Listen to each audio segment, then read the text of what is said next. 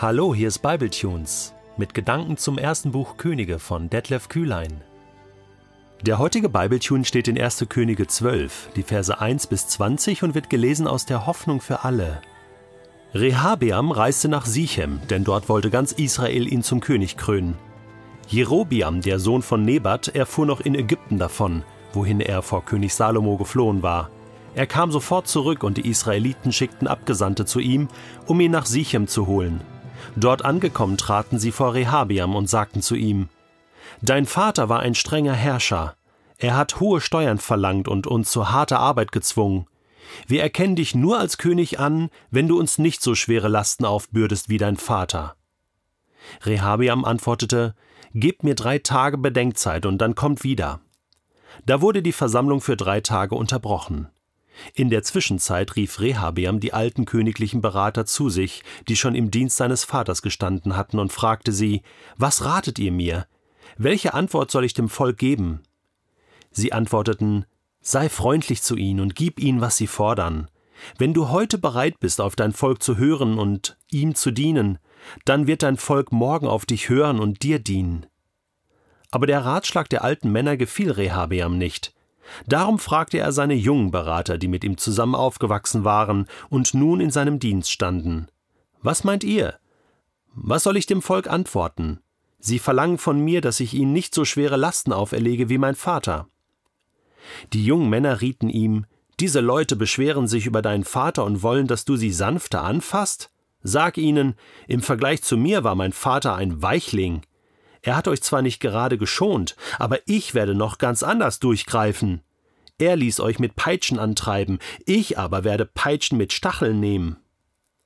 Drei Tage später sprachen Jerobeam und die Abgesandten des Volkes wieder bei Rehabeam vor. Der König gab ihnen eine harte Antwort. Er hörte nicht auf den Rat der Alten, sondern schleuderte dem Volk die Worte an den Kopf, die ihm seine jungen Altersgenossen vorgesagt hatten. Es stimmt, mein Vater war nicht gerade zimperlich mit euch, aber ich werde noch ganz anders mit euch umspringen.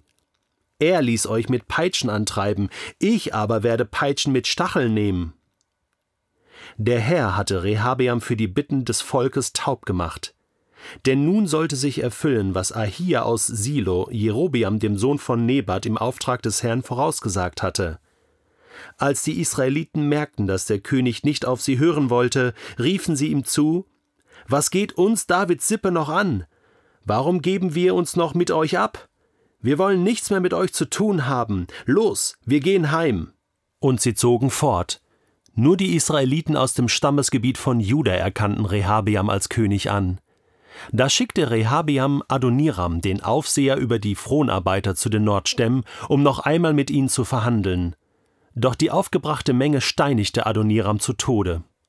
König Rehabeam konnte sich gerade noch in einen Wagen retten und nach Jerusalem fliehen. So sagten sich die Stämme Nordisraels vom Königshaus David los und sind noch heute von ihm getrennt. Als es sich im Nordreich Israel herumgesprochen hatte, dass Jerobeam aus Ägypten zurückgekehrt war, ließ man ihn zur Volksversammlung rufen und krönte ihn dort zum König über das ganze Nordreich Israel. Nur der Stamm Juda hielt zu Rehabeam, dem Nachkommen von David. Nun beginnt also ein ganz neues Kapitel in der Geschichte Israels und es ist ein dunkles Kapitel. Es ist nicht schön. Es ist massiv, was sich jetzt hier ändert. Und deswegen, um den Überblick zu behalten, müssen wir nochmal kurz rekapitulieren. König Salomo, der Sohn von König David, war gestorben.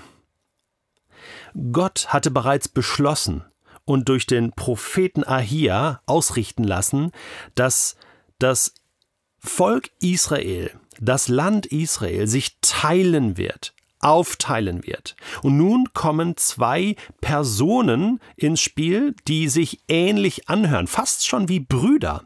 Rehabiam und Jerobiam. Die beiden waren aber keine Brüder. Und die muss man, obwohl ihre Namen ganz ähnlich klingen, wirklich auseinanderhalten. Es sind aber zwei Hauptfiguren, die jetzt in den nächsten Jahren, in den nächsten Kapiteln auch vom ersten Buch Könige eine große Rolle spielen werden. Also, der Reihe nach. Rehabeam ist der Sohn von dem verstorbenen König Salomo. Und er wollte sein Königsamt natürlich einfach antreten. Ja?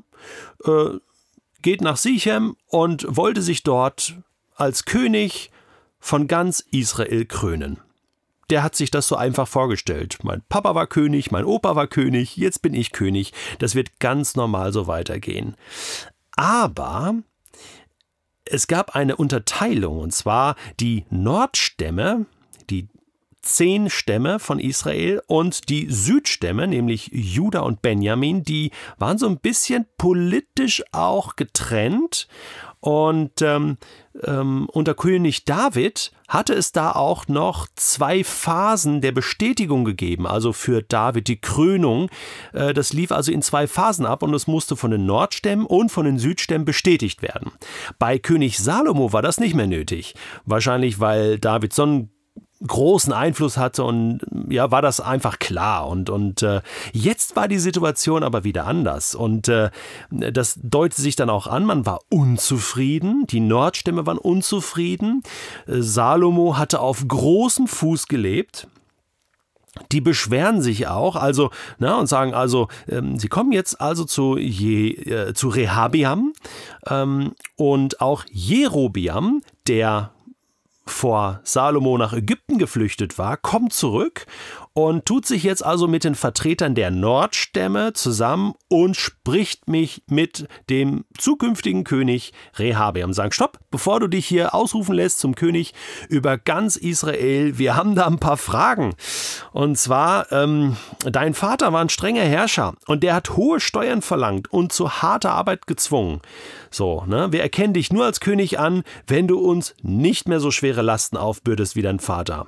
So, äh, ich denke mal, das Gespräch ging auch noch ein bisschen länger, dann mit den äh, diplomatischen äh, Dingen, die dazugehören und den Beratern und der Austausch und wie soll das Ganze werden. Wichtig ist aber, dass die Stimmung hier nicht mehr gut ist. Und das ist auch ein Feedback äh, zu der ganzen Königsphase von Salomo. Der hat wirklich enorm viel gebaut. Ja, ein Tempel gebaut, Palast gebaut, ein, ein enormes Business auch gehabt am Hof. Und das hat natürlich gekostet. Und zwar Geld und Arbeitskraft. Und da mussten viele für bluten. Und das ist so ein bisschen die andere Seite jetzt. Ähm, ja, wenn man einen König hat, der, das hat Gott schon immer gesagt, äh, damals, als Israel noch keinen König hatte, unbedingt einen wollte, Saul war der Erste, hat Gott gesagt, achtet drauf, ein König, der wird einen Palast bauen, der wird hohe Steuern verlangen, äh, euch zur Arbeit zwingen, der wird Kriege führen. Gut, das war bei Salomo jetzt nicht der Fall, aber äh, grundsätzlich ist das so. Also äh, überlegt euch das gut und, und jetzt ist es so und es ist eine große Unzufriedenheit da und jetzt ist natürlich eine Spannung, wie wird Rehabiam entscheiden, weil man spürt schon, also diese zehn Stämme da aus dem Norden, die werden da nicht einfach so weiter mitmachen. So, Rehabiam will also drei Tage Bedenkzeit und jetzt führt er zwei Beratungsgespräche. Trifft sich erstmal mit den alten königlichen Beratern von äh, seinem Vater und fragt die, ja, was ratet ihr mir? Und Sie, diese alten, gestandenen Berater, spüren die Stimmung im Volk und, und sagen, hey, äh, Rehabiam, du, du musst freundlich zu ihnen sein, gib ihnen, was sie fordern, äh, drück mal ein bisschen aufs Bremspedal und wenn du heute bereit bist zuzuhören, hey, dann werden die dir dienen und wir halten den ganzen Laden hier zusammen. Also bedenk das bitte.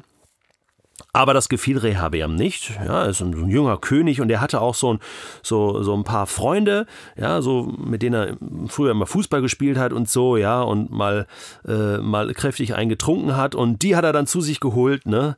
Äh, seine jungen Freunde sagt, hey, was ratet ihr mir? Und die natürlich völlig äh, außer Rand und Band. Ähm, äh, na, hey, was, die beschweren sich? Ja, willst du die jetzt noch sanfter anfassen? Die tanzen dir ja auf dem Kopf herum, also die, da musst du hart durchgreifen, ja. Und äh, und und ne, dieses Bild von äh, dein Vater hat die Peitsche gehabt, du wirst da noch Stachel dran machen. Also zeig Kante hier, ne? So, und wir ahnen es schon, der, der hört also wirklich hier auf die Jungen und, und nicht auf den weisen Rat der Alten und jetzt geht das Ganze wirklich, wirklich schief.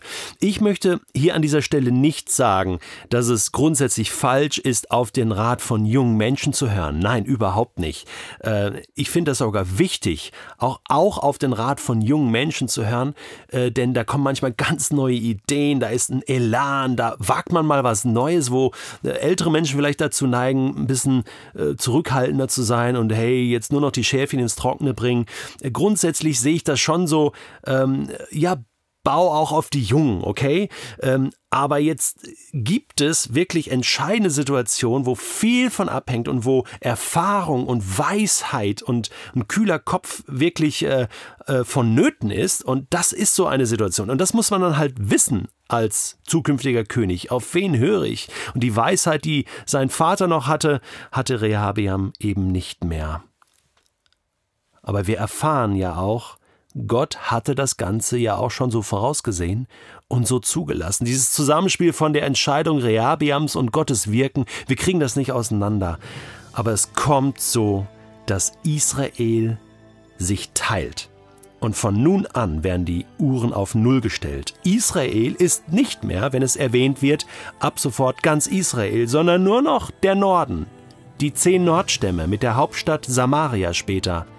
Und der Süden das Südreich mit der Hauptstadt Jerusalem nur noch zwei Stämme, nämlich Juda und Benjamin. Und was das für die Geschichte Gottes mit seinem Volk bedeutet, das werden wir dann bald erleben.